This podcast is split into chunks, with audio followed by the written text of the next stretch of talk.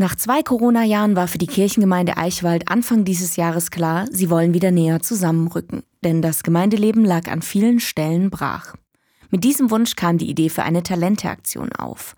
Margitta Hergert hat mitgemacht und erklärt, wie die Aktion genau funktioniert hat. Wer ein Talent anbieten wollte, der konnte sich 10 Euro Talente auszahlen lassen. Die Aufgabe war es dann, mit diesen 10 Euro etwas Gutes zu initiieren. Ich biete an Gartenblumensträuße zum Verkauf. Andere Talente waren Kindern aus ihren Lieblingsbüchern vorlesen, Bäume schneiden oder Konzerte geben. Jeder Talentegeber bekam 10 Euro zum Vermehren und wer ein Talent in Anspruch genommen hat, konnte dafür spenden.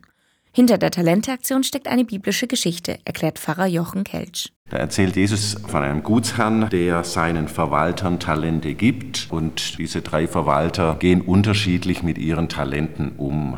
Zwei vermehren ihre Talente, einer vergräbt sein Talent, macht nichts damit. Das positive Beispiel in diesem Gleichnis sind eben diese Verwalter, die ihre Talente vermehren. Die Talenteaktion ist Anfang Oktober offiziell zu Ende gegangen und die Gemeinde kann auf fast 40 unterschiedliche Talente zurückblicken.